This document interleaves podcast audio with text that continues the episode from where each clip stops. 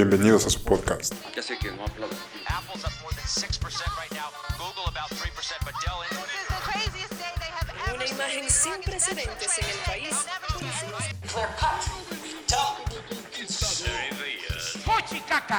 con lo multinivel. Porque en este podcast ¡Vamos! ¡En serio! Finanzas irreverentes.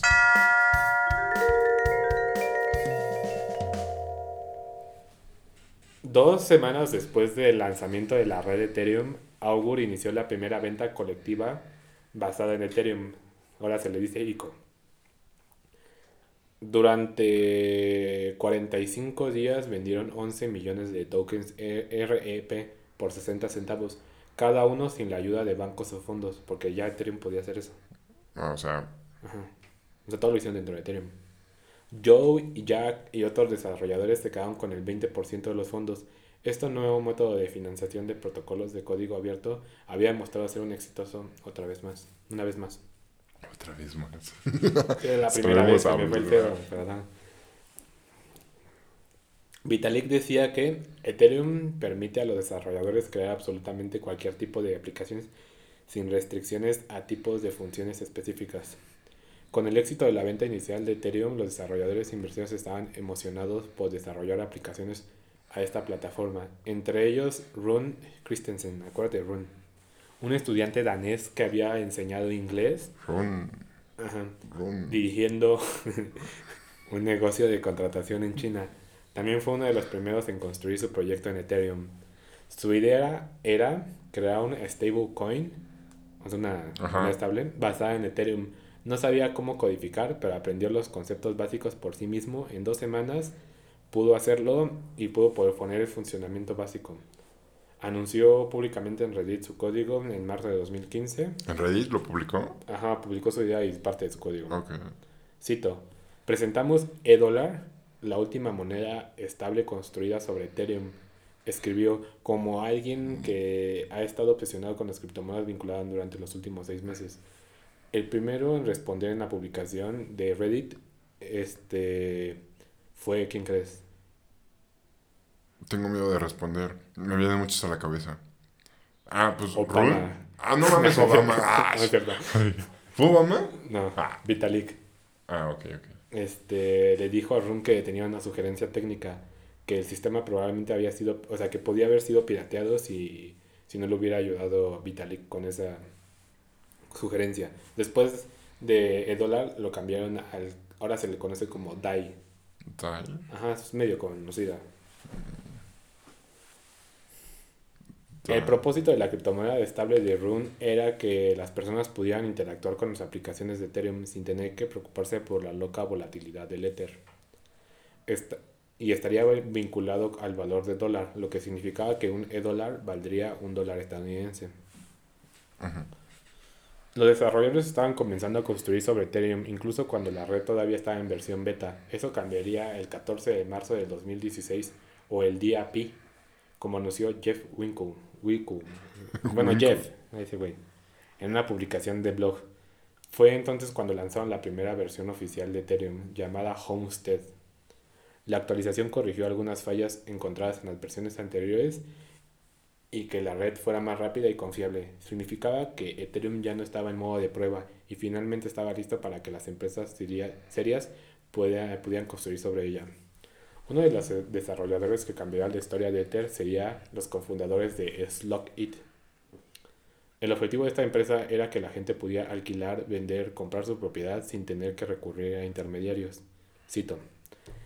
En lugar de ir a plataformas como Uber, Airbnb y pagar por, por sus servicios, todo el proceso se realiza a través de un candado colocado en cada artículo.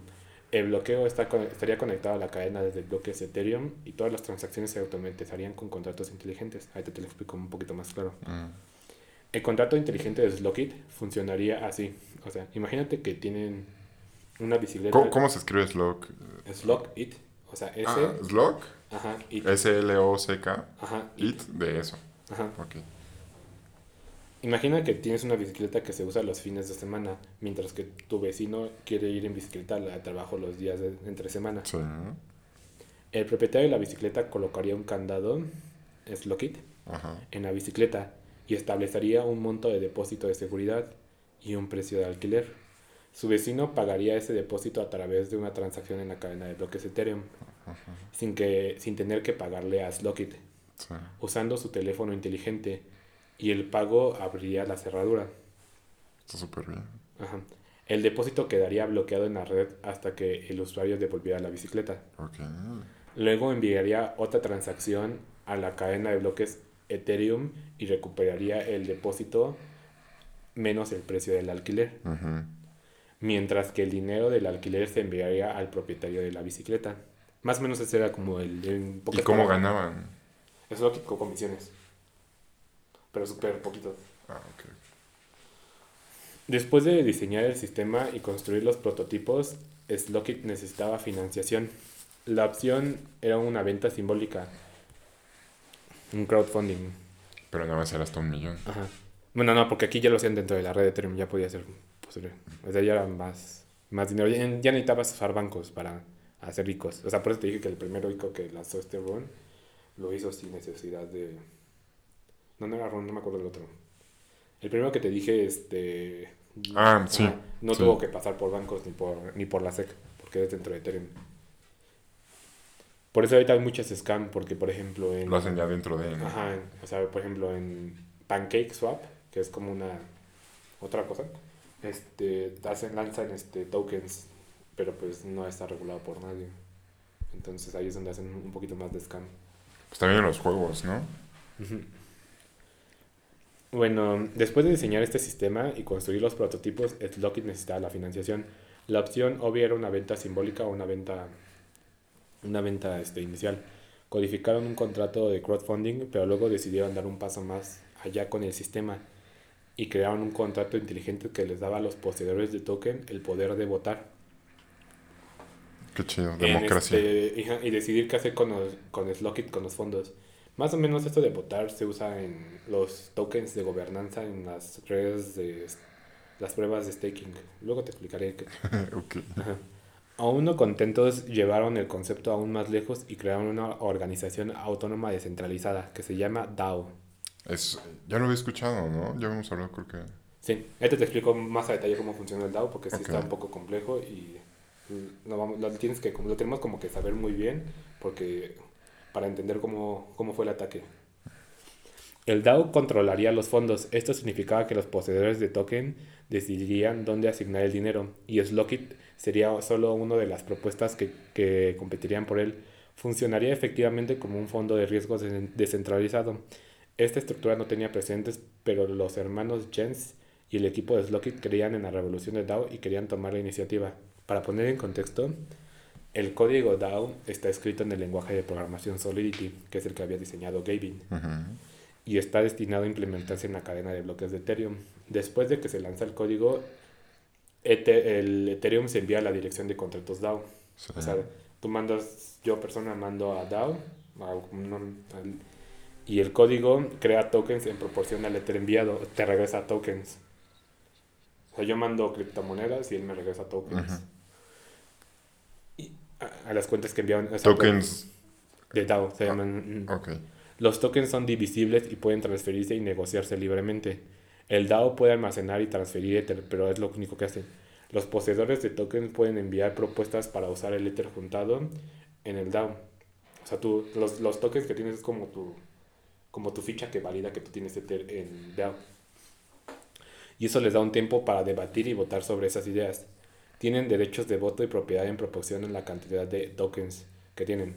Cuando se aprueba una propuesta, el Ether se transfiere a, la propuesta aceptada, al ganador del proyecto, y luego los proyectos pueden enviarse a Ether, o sea, sus ganancias de regreso al DAO, para que pueda usarse para financiar otros proyectos o distribuirse entre los poseedores de token como un dividendo. Ujú. O sea, funciona igual que... Pues cualquier token, ¿no? Hasta aquí. No necesariamente. No, bueno, te, te, te lo voy a seguir explicando. Los poseedores de DAO pueden crear DAO infantiles, o DAO bebés se les decía, donde podrían enviar sus fondos en caso de que hubiera un ataque del 51%.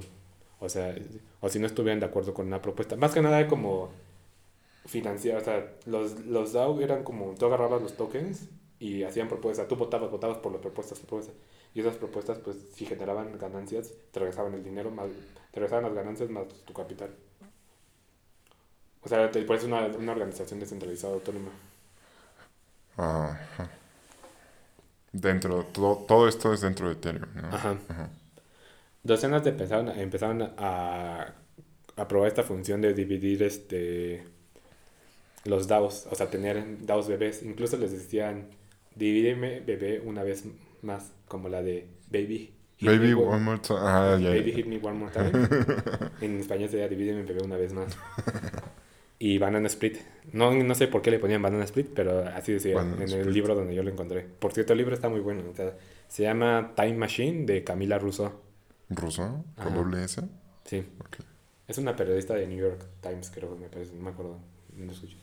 Después de la creación del DAO, hay un periodo de espera de 7 días antes de que el propietario pudiera rentar su Ether del DAO principal y otros 27 días para que pudiera retirar esos fondos del DAO infantil. O sea, tú pod- no podías sacar el DAO hasta 27 días pasados. Los 7 depende de qué DAO tenías. Pero está mal, ¿no? Porque te filetean el dinero. Lo dobletean.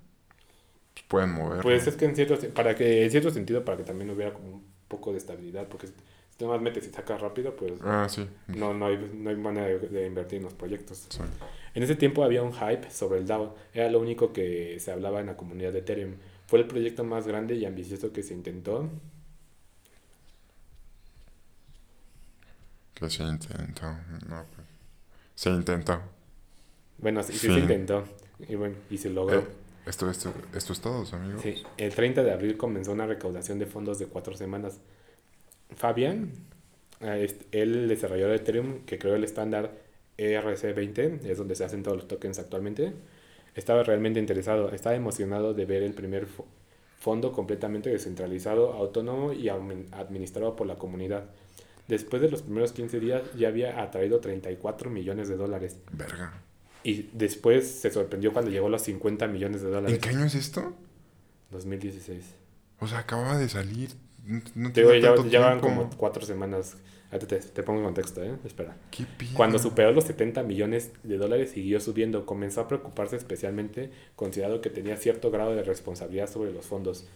Christoph también se estaba preocupando de repente porque se invirtieron millones de dólares en un código experimental que creó.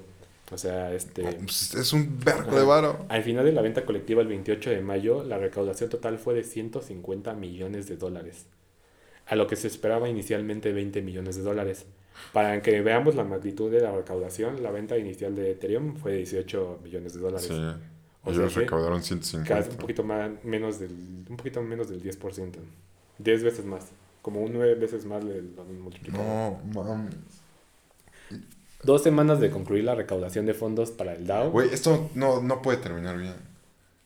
No terminó bien. Ok.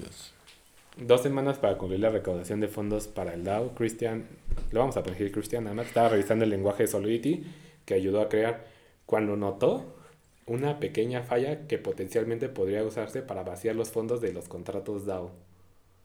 No mames. Fue a GitHub, es la, sí sabes que es GitHub, ¿no? Es la plataforma donde suben los códigos los programadores. De hecho, Ahora ahora, sé o sea, qué significa. por ejemplo, hace rato que estaba leyendo el libro de Master in Bitcoin. En GitHub puedes descargar todo, todo el código de, todo el código base de Bit- Bitcoin. Más o menos creo que pesa 125 gigas. O sea, ya con todas las transacciones hasta ahorita. No está tan grande entonces, ¿no? ¿no? Alerta- alertando a otros este, eterianos al respecto. Es que se le dice. ¿Eterianos? Es que en inglés se dice Ethereans, pero no sabía cómo de ponerlo en español. Pero suena bien eterianos, ¿no? Como Eterianos. aldeanos. Aldeanos.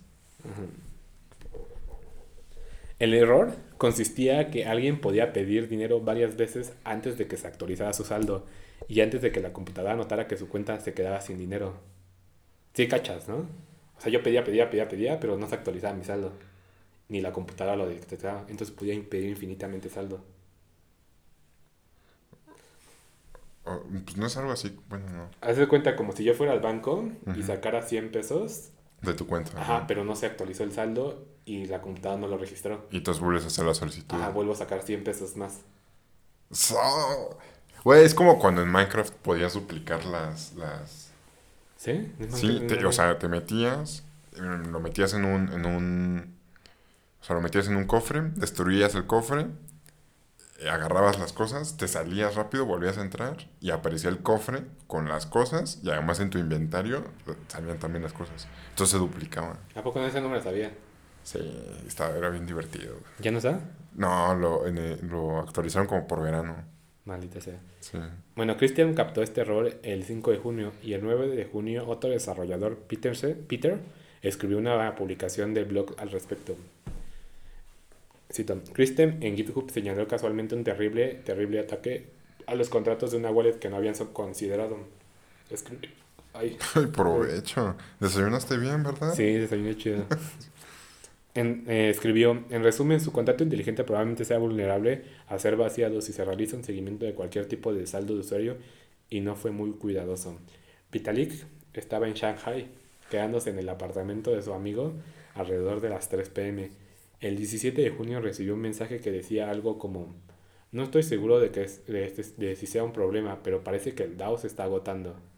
O sea, como estaban haciendo la venta inicial, había un chingo de dinero en- dentro del DAO, de tokens. Y como ya lo habían probado, entonces todavía, todavía dinero ahí, o sea, estaban haciendo fondos o proyectos. Pero de repente se empezó a vaciar el DAO. Sí, sí, sí.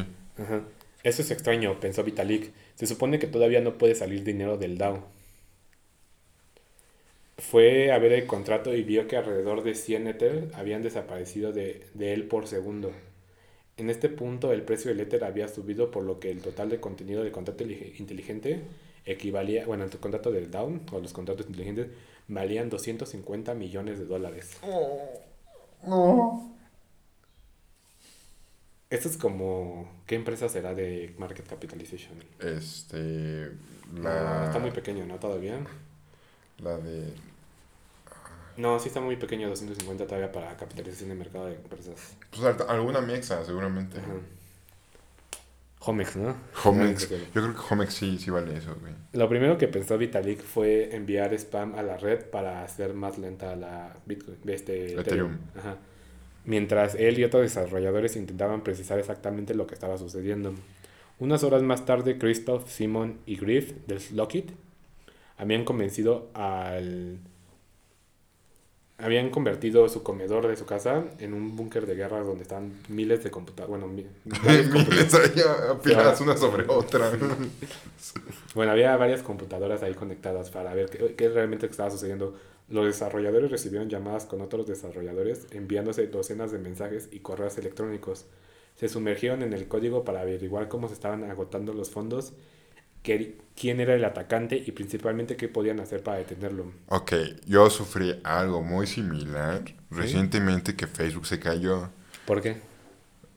Ah, pues porque me vaciaron todo, güey. Ay, No, no es cierto, pero, o sea, yo me imagino que fue algo así, ¿no? O sea, de que.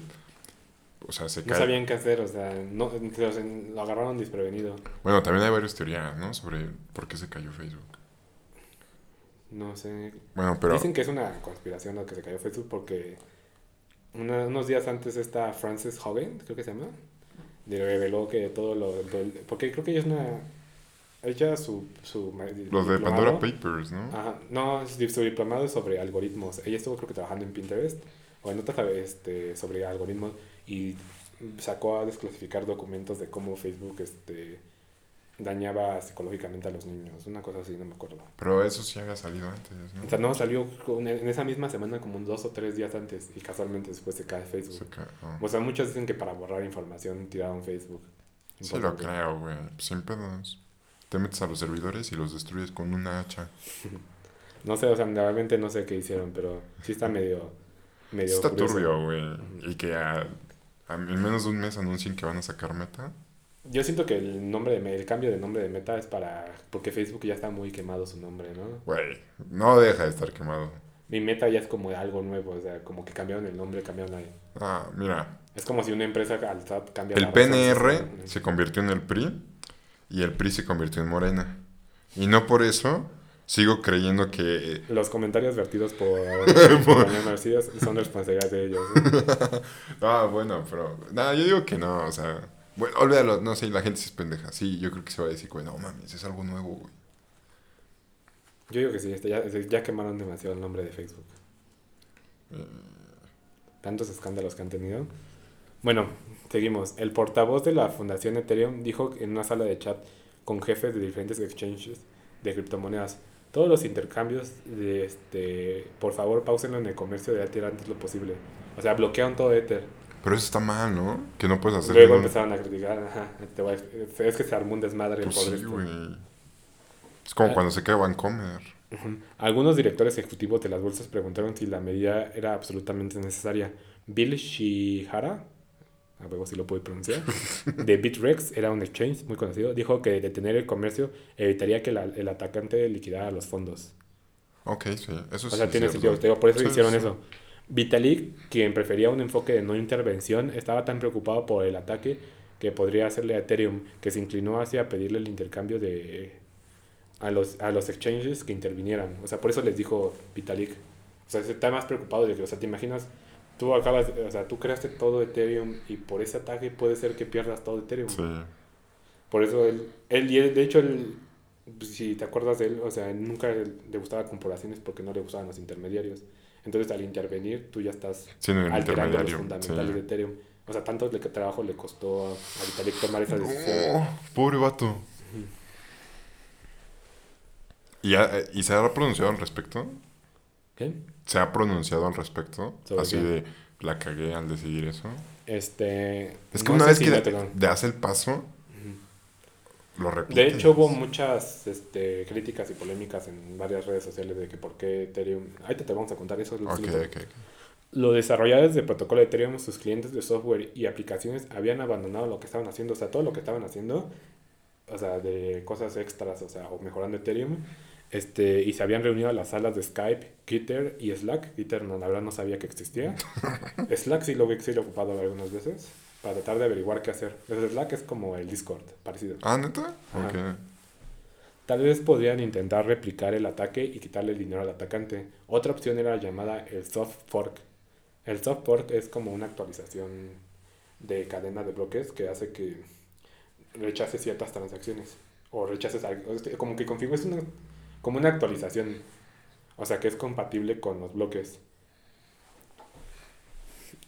Y la más drástica sería el hard fork, que es cuando tú divides la cadena de bloques y se hacen dos bloques, dos, dos cadenas de bloques. O sea, por ejemplo, Bitcoin hizo un hard fork y creo se hizo- sigue la cadena de Bitcoin original y se hizo la de Bitcoin Cash, que es otra cadena por aparte de Bitcoin. Sí, sí, sí, eso sí, lo tengo más o menos claro. Esta última opción fue complicada. Bueno, se suponía que las cadenas de bloques públicas eran resistentes a la censura y los cambios solo debían realizarse si hay consenso entre la mayoría de los participantes. Podría decirse que en un pequeño grupo este, que pues, aboga por bloqueo una acción específica fue directamente en contra de eso. Para Vitalik, el soft fork sería una solución relativamente rápida y creía que la propuesta había obtenido suficiente apoyo de los desarrolladores, por lo que la hizo pública. En Twitter subió un post diciendo, se ha encontrado un ataque en el DAO y el atacante está actualmente en el proceso de drenar el Ether contenido en el DAO y en el DAO BB. Explicó que incluso si no se tomaba alguna medida, el atacante no podía retirar ningún Ether durante al menos 27 días. O sea, por el- qué buena ventaja que tuvieran eso. O sea, tenían 27 días para resolverse. Y para localizarlo, ¿no? Bueno, localizar no lo encontraron. ¿No? No. Y que si bien el problema este, afecta específicamente el DAO, Ethereum en sí mismo es perfectamente seguro. Se ha propuesto un soft fork, escribió.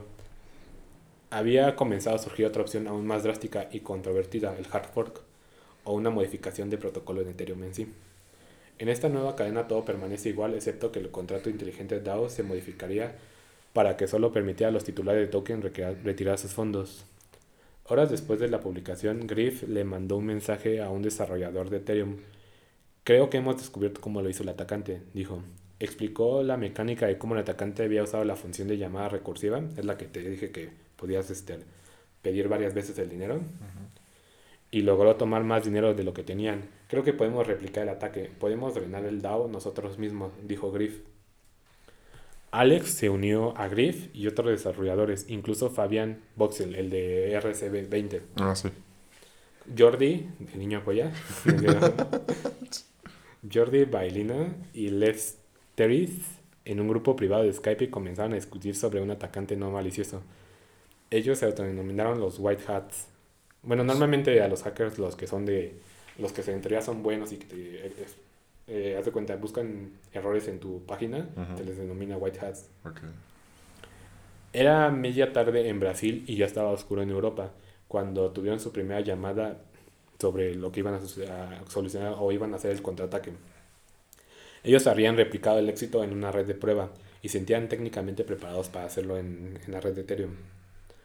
Todo el mundo este, quería que se hiciera, pero nadie quería ser el que apretara el botón. Hasta que Alex dijo que él podría ser el que presione el botón. Él ofreció voluntariamente, o sea, para que tú pudieras hacer el ataque tenías que tener tokens de DAO. Si no, no, o sea, para que lo pudieras drenar, porque tú estás pidiendo dinero eh, Ujú. al DAO.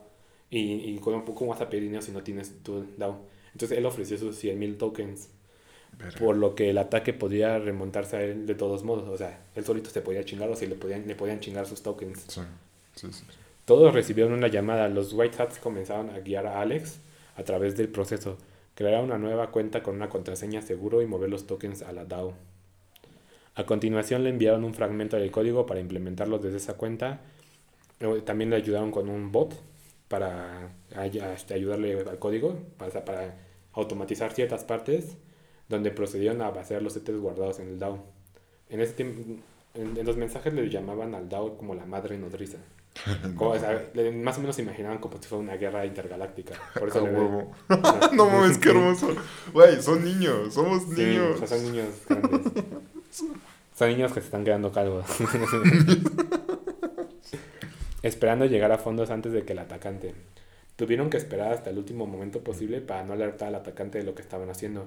Cuando quedaban 30 minutos, o sea, estaban más o menos organizando en qué, en qué momento iba a ser, iniciaron una nueva llamada y a los 25 minutos Alex desplegó el bot y lo alimentó con los tokens necesarios. A los 20 minutos que quedaban era el momento.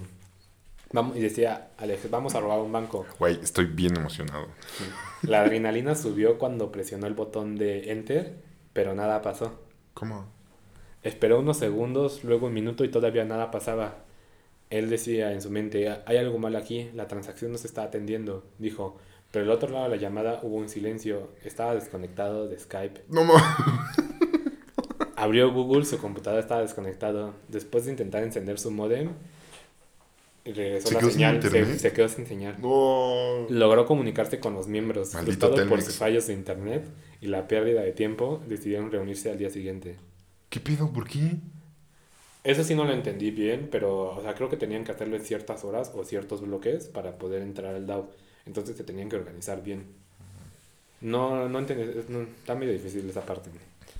Mientras tanto, la noticia llegaba a más y más personas, mismas que discutían en los foros sobre si usar un soft fork o un hard fork, o simplemente dejar al morir al DAO con los Ethers que tuvieran. Para muchos, Ethereum había fallado en sus valores fundamentales, ya que indicaba que algunos proyectos son demasiado grandes para fracasar y merecen un rescate, al igual que los grandes bancos de Wall Street en 2008. Sí, malditos. Entonces estaba esa, est- estaba esa discusión si realmente debería ser, de, realmente- eh, si realmente alguien debería invertir o intervenir en este en salvar al DAO o tendría que dejar como a libre mercado, como esa discusión de libre mercado, o sea, dejar Yo creo que.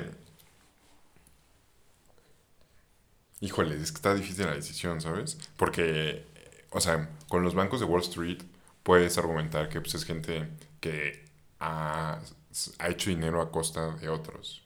Sí, pero esta es como una plataforma que buscaba todo lo contrario. o sea, Exacto, exacto. Y justo por eso es que creo que debería estar en constante construcción. Y, y si está en constante construcción, pues está haciendo... Pero si te intervinieras, entonces cambias los fundamentales, cambias Sí, fundamentales, sí. pero a la vez sí estás salvando un buen de dinero, o sea, el, el atacante se, está quedando con un buen de dinero. Mm. No, pues yo creo que sí debieron haberlo dejado al libre mercado, ¿no? Que se chingaran. Una te voy a contar qué es lo que pasó. Al día siguiente, después de que se le fue el internet a Alex, pasaron por un proceso similar, pero Alex se levantó a las 5 de la mañana, su computadora estaba lista para la acción. Juntos con Gref descubrieron cuándo, cuándo sería el próximo ataque del DAO. O sea, cuando ellos se volvieran a atacar, hacer su contraataque. O sea, decidieron una hora establecida. Saltaron con la cuenta humana y el bot sin ningún problema técnico. Estaban adentro. Se sentía bien, pero también un poco anticlimático. Enviaron un par de emojis de celebración y luego Griff se fue a la cama. Alex apretó el botón, esperando los pocos minutos que le tomó a toda la red de Ethereum confirmar la transacción y registrar el bloque. Y luego funcionó. Eh, cito, mierda, realmente funcionó. Se movieron 100 dólares a la cuenta. Sí, pero para este ritmo nunca podremos vaciarlos, comentó un desarrollador en la llamada de Skype. O sea, estaban vaciando ellos 100 dólares por segundo. No, no me acuerdo cuánto. Es no lo puse como-. Digo, es poquísimo. A este paso tenían que aumentar los tokens para poder retirar mayor cantidad de... Pero ¿y si ponían más atacante. computadoras a hacer eso? Ajá, espera. Ah, ok, ok. Con mayor atacante. O sea, esto ya se volvió como una carrera. Vi quién drenaba más rápido el Ether. si los atacantes o, eh, O los F- ajá, ajá. o desarrolladores. Los desarrolladores comenzaron a pedirle a sus amigos y conocidos que sabían que habían invertido en el DAO que eh, también donaran sus tokens, contribuyendo entre ellos. No mames, qué llegaron hermoso. ajá, a 800 mil tokens. O sea, es como el Goku cuando está haciendo la Genkidama. Ah, y que todos se unen, ¿no? sí. Así empezaron a hacerle los tokens. Güey, güey. Es como eh, en la época medieval, cuando ya no había nada. Y entonces literalmente le pedían a, a todos los aldeanos que sacaran como sus cosas. Ajá, para pelearse, ¿no? Sí. Para Sí, siento que es algo similar, güey. Es que, no mames, ya no tenemos. Sí, aquí no lo noté, pero cuando lo estaba leyendo, este, hubo una persona que, se- que ofreció un millón de tokens No mames. para apoyar. Güey, ese, ese sí es verdadero altruismo. Sí. Daría ganas de, de salvar a, a Ethereum. Sí. Bueno, ya con los robots este, cargados con munición extra, pudieron llevarse un poco de miles de dólares cada minuto. Mm, Está bien. De repente, un segundo ataque comenzó a, No. sistema, un segundo atacante. ¿Otro? O sea, del que estaba, como que el güey se dio cuenta y dijo, pues chingue su madre, a conectar otra computadora, o a, a poner otro. La comunidad en general lo notó, por lo que Alex tuiteó, DAO se está drenando, seguramente no entren en pánico. O sea, como que quería calmar la, la tensión. No todo el mundo lo entendió, los atacantes estaban mejorando su juego, por lo que la tripulación necesitaba moverse aún más rápido. Alex entregó las- sus llaves a Fabian, quien escribió un guion y pudo automa- automatizar más el proceso. Bueno, un script. No sé por qué puse guion. Ahora tenían 6 millones de tokens y con eso estaban consumiendo alrededor de 30 mil dólares por ca- cada segundo. 30 mil dólares por segundo. Un tercer atacante y luego un cuarto se unieron a la carrera por el Ether, pero solo pudieron robar un par de cientos de dólares cada vez. Al final se recuperó alrededor del 70% de los fondos y el 30% todavía se encuentran este, en, el, en los atacantes. O sea, los güeyes sí se chingaron varo. Sí. Y al final nada más era una carrera de cuánto podían haber salvado. Güey, de todos modos, entonces sí se rifaron, ¿no? Lo, lo bueno es que ahora tenían que esperar unos días antes para poder retirar los fondos y devolvérselos a sus dueños. Por primera vez en toda la semana los White Hats pudieron dormir un poco sin preocuparse por la posibilidad de despertar con un DAO completamente agotado. Pensaron que estaban a punto de volar hacia un lugar seguro, pero hacia un lugar seguro, pero un extraterrestre acechaba entre ellos. Pero para toda una historia debe de haber un pero. Algo malo que pasó. No, no, no terminó bien todavía, ¿eh? No todavía no termina bien.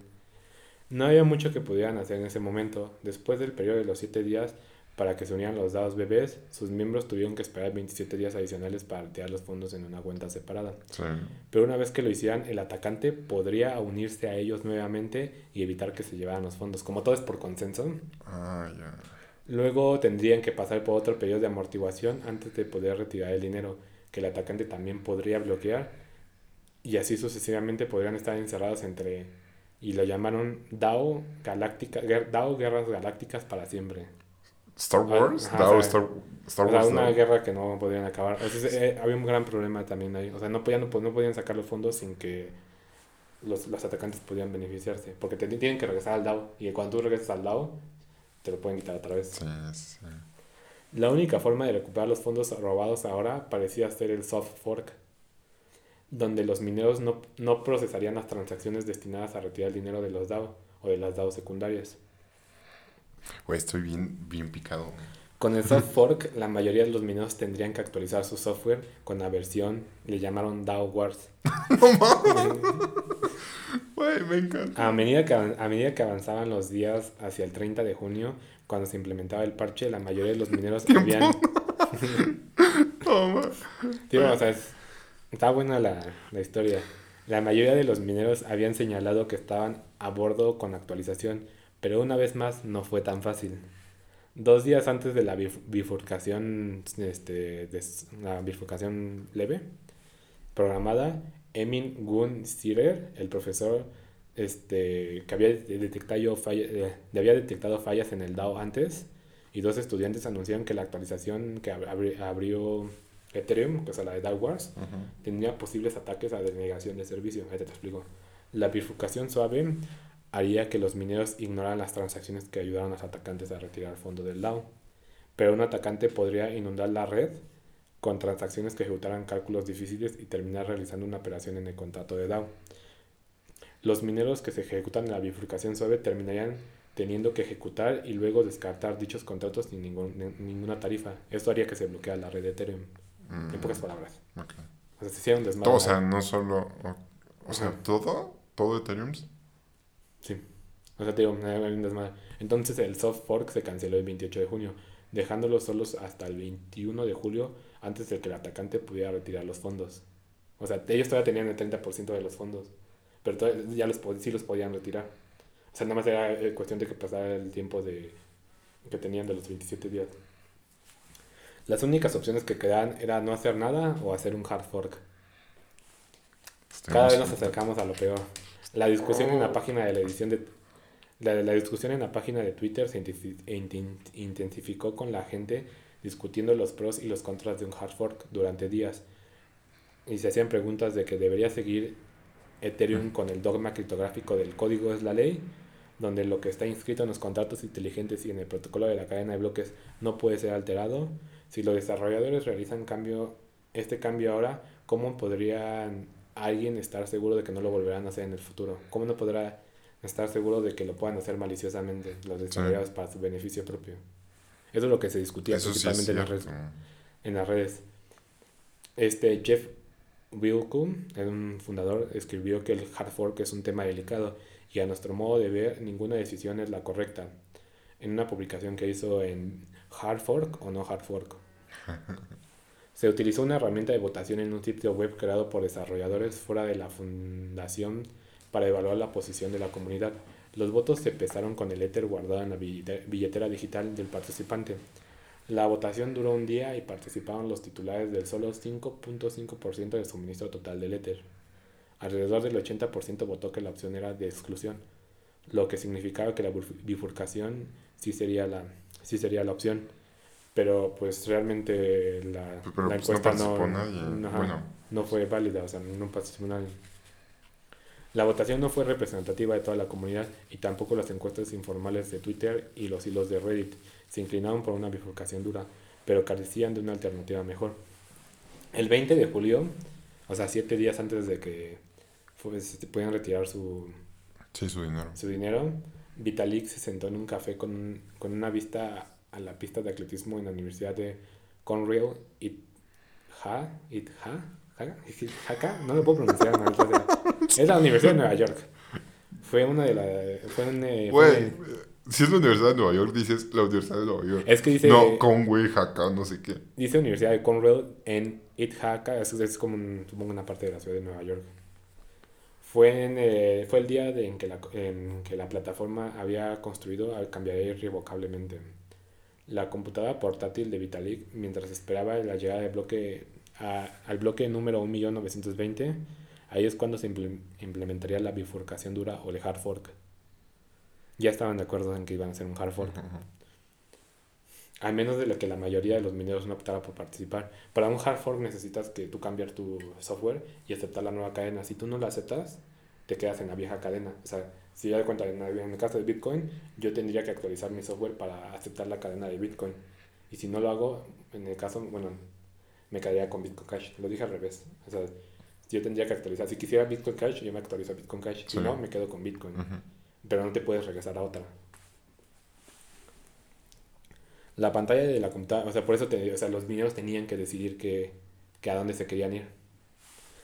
La pantalla de la computadora de Vitalik mostraba cómo las nuevas cadenas de O sea, ya la decisión estaba en los mineros, güey. Ajá. Qué chido. avanzaba como en un bloque agregado cada pocos segundos. Parecía que se estaba construyendo una torre de Lego larga y estrecha. O sea, sí funcionó, sí se hizo el Ethereum, sí se hizo el hard fork, pero de repente se hizo otra cadena de bloques. Se colocó a un lado de la torre de Lego que ellos decían. Ujú. En, en directamente encima. Está pasando, los bloques nuevos continuaron uniéndose a la cadena nueva y la cadena vieja dejó de crecer. Esa es la, la, la del DAO. Sí. Significaba que la mayoría de los mineros apoyaban a la nueva cadena, donde los fondos de DAO estaban seguros. El hard fork había funcionado sin problemas. Unas horas más tarde, la vieja cadena de Ethereum, que todos pensaban que estaba muerta, emergió de la tumba. No. De repente sur- siguió creciendo al lado de la nueva cadena. Le- le- se No se puede que no se puede eso. Sí, es el hard fork, o sea, te digo, cuando se hizo un Bitcoin Cash, se hizo un Bitcoin, o sea, se empezó a hacer otra. O sea, hay muchos, muchos mineros empezaron a decidir. Hay unos que sí se fueron por Ethereum y otros que se fueron por la, la vieja cadena. ¿Qué- y muchos se preguntaron, ¿qué pasa? O sea, ¿alguien está realmente perdiendo dinero minando una cadena no rentable? Dijo Alex. Para la cadena vieja segui- seguía creciendo. Alguien tenía que estar conectado a la red anterior y gastar energía para confirmar bloques en una cadena con una criptomoneda sin valor. O sea, Alex decía eso porque pues ya tenía, estaba hackeada, bueno, esa parte del DAO. Por eso decía que no tenía este valor. La antigua cadena era como un universo paralelo donde el Ethereum anterior a la bifurcación se dejaba intacto. Las cuentas de todos tenían la misma cantidad de monedas que tenían en ese momento y los fondos aún estaban atrapados en el DAO oscuro, así lo llamaban. Pero la criptomoneda se mantuvo ahí, no era Ether. La antigua cadena de Ethereum se llamó ahora Ethereum Classic. Surgió de personas que ignoraban los incentivos económicos inmediatos y en cambio gastaron tiempo y dinero para asegurarse de que sobreviviera una cadena de Ethereum inmutable. Algunos justificaban que Ethereum Classic no debería haber intervención. Cito, creemos en cadenas de bloques descentralizadas resistentes a la censura y sin permiso. Creemos en la versión original de Ethereum como una computadora mundial que no se puede apagar, ejecutando contratos i- inteligentes irreversibles. Creemos en fuerte separación de preocupaciones donde las bifurcaciones del sistema solo son posibles para corregir errores reales de la plataforma, no para rescatar contratos fallidos e intereses especiales. Rápidamente se descubrió los códigos de, lo- de este, los códigos autónomos basados en el blockchain eran problemático y no solo para el DAO. O sea, empezaron, se hizo la bifurcación, se hizo la, este, Ethereum Classic y Ethereum normal, de Ethereum, la que conocemos ahorita nosotros. Sí. La Classic creo que anda como por 60 dólares ahorita. Todavía sigue haciéndose trading con ella. Pero es muy poca conocida. De hecho, nada más, o sea, en Ethereum, en Ethereum normal es ETH y la otra es ETC. Ah, no vete. Ese es el ticker. No. ajá. Bueno, ellos decían que ya como que el DAO no estaba, no estaba tan chido, te voy a decir por qué. Como individuos y como organizaciones esperamos tener un recurso cuando algo sale mal. Si contamos, si cometemos un error en las instrucciones de transferencia bancaria, se asume que el banco lo solucionará y que nuestro dinero será devuelto. Cuando dos empresas no se ponen de acuerdo sobre la ejecución de un contrato, pueden presentar sus cargos ante un tribunal. Esa era la idea del Ethereum como que la nueva cadena. Compara eso con lo que sucede cuando envía criptomonedas a una dirección incorrecta o cuando un error bloquea millones en, en una billetera. Si las medidas no se han planificado con anticipación ni se han implementado en el código, no hay forma de cancelar o revertir estas operaciones. Y dado que es imposible garantizar que una pieza completa de, de código esté libre de cualquier error o vulnerabilidad, siempre existe la posibilidad de que incluso el código más cuidado- cuidadosamente asegurado y auditado no proteja a los usuarios por lo que debe de haber un equilibrio entre código y comunidad. El enfoque ha pasado de la autonomía absoluta de código alabado por los cyberpunks, así le decían, cyberpunk, Ah. a la autonomía relativa en combinación de código seco y juicio humano. No. Es que, güey. En conclusión, estamos llegando hasta el final del episodio. Esta criptomoneda ha tenido sus altibajos, pero la visión de Vitalik ha logrado hacerse realidad a pesar de sus diversos problemas Güey, pero legales. ha tenido varios ataques, ¿no? Sí. En este, en este no tocamos el de Shanghai, pero que creo que creímos que iba a ser un poquito más largo. Pero a lo mejor igual hacemos un podcast o un episodio pequeño. De solo ataques, ¿no? Ajá, de solo ataques. Ok. De, digo, es- esta criptomoneda ha tenido diversos problemas desde legales, conflictos de intereses, errores de código. De hecho, estos problemas, te digo, ya, ya te lo he mencionado va- varias veces, han retrasado la salida del Ethereum 2, que tenía, lanzarse, tenía planeado lanzarse para el 2018. No, que era para el 2000. o Es que, sea, perdón, soy malo para las fechas. Sin embargo, es una plataforma bastante sólida que cambió la forma de ver las criptomonedas y amplió el uso de las aplicaciones descentralizadas. Creo que con esto podemos terminar el episodio. ¿Qué opinas de este episodio? estuvo. El final estuvo, estuvo denso. O sea, Sí, ya empiezan a meter mucha culero. filosofía, ¿no? De, es que. mm, o sea, se supone que por eso existen las criptomonedas, ¿no? Porque no, puedes, no pueden ser manipuladas. Yo lo que me puse a pensar es que hemos siempre tenido la idea de que ya el humano es el que comete errores. Es que sí somos nosotros Ajá, los que la Y cagamos. que eso- güey. la vulnerabilidad son los humanos, pero cuando te das cuenta que los errores de DAO, o sea, nosotros los programas los humanos, también tiene que haber un humano. O sea, siempre ha estado como esa idea de que la computadora lo hace todo bien, pero, y la, pero la computadora lo hace todo bien porque el humano lo programa. Entonces siempre debe haber como al menos una intervención del humano cuando pasan esos errores como el DAO. Yo creo que por eso de, eh, la inteligencia artificial ahí entra.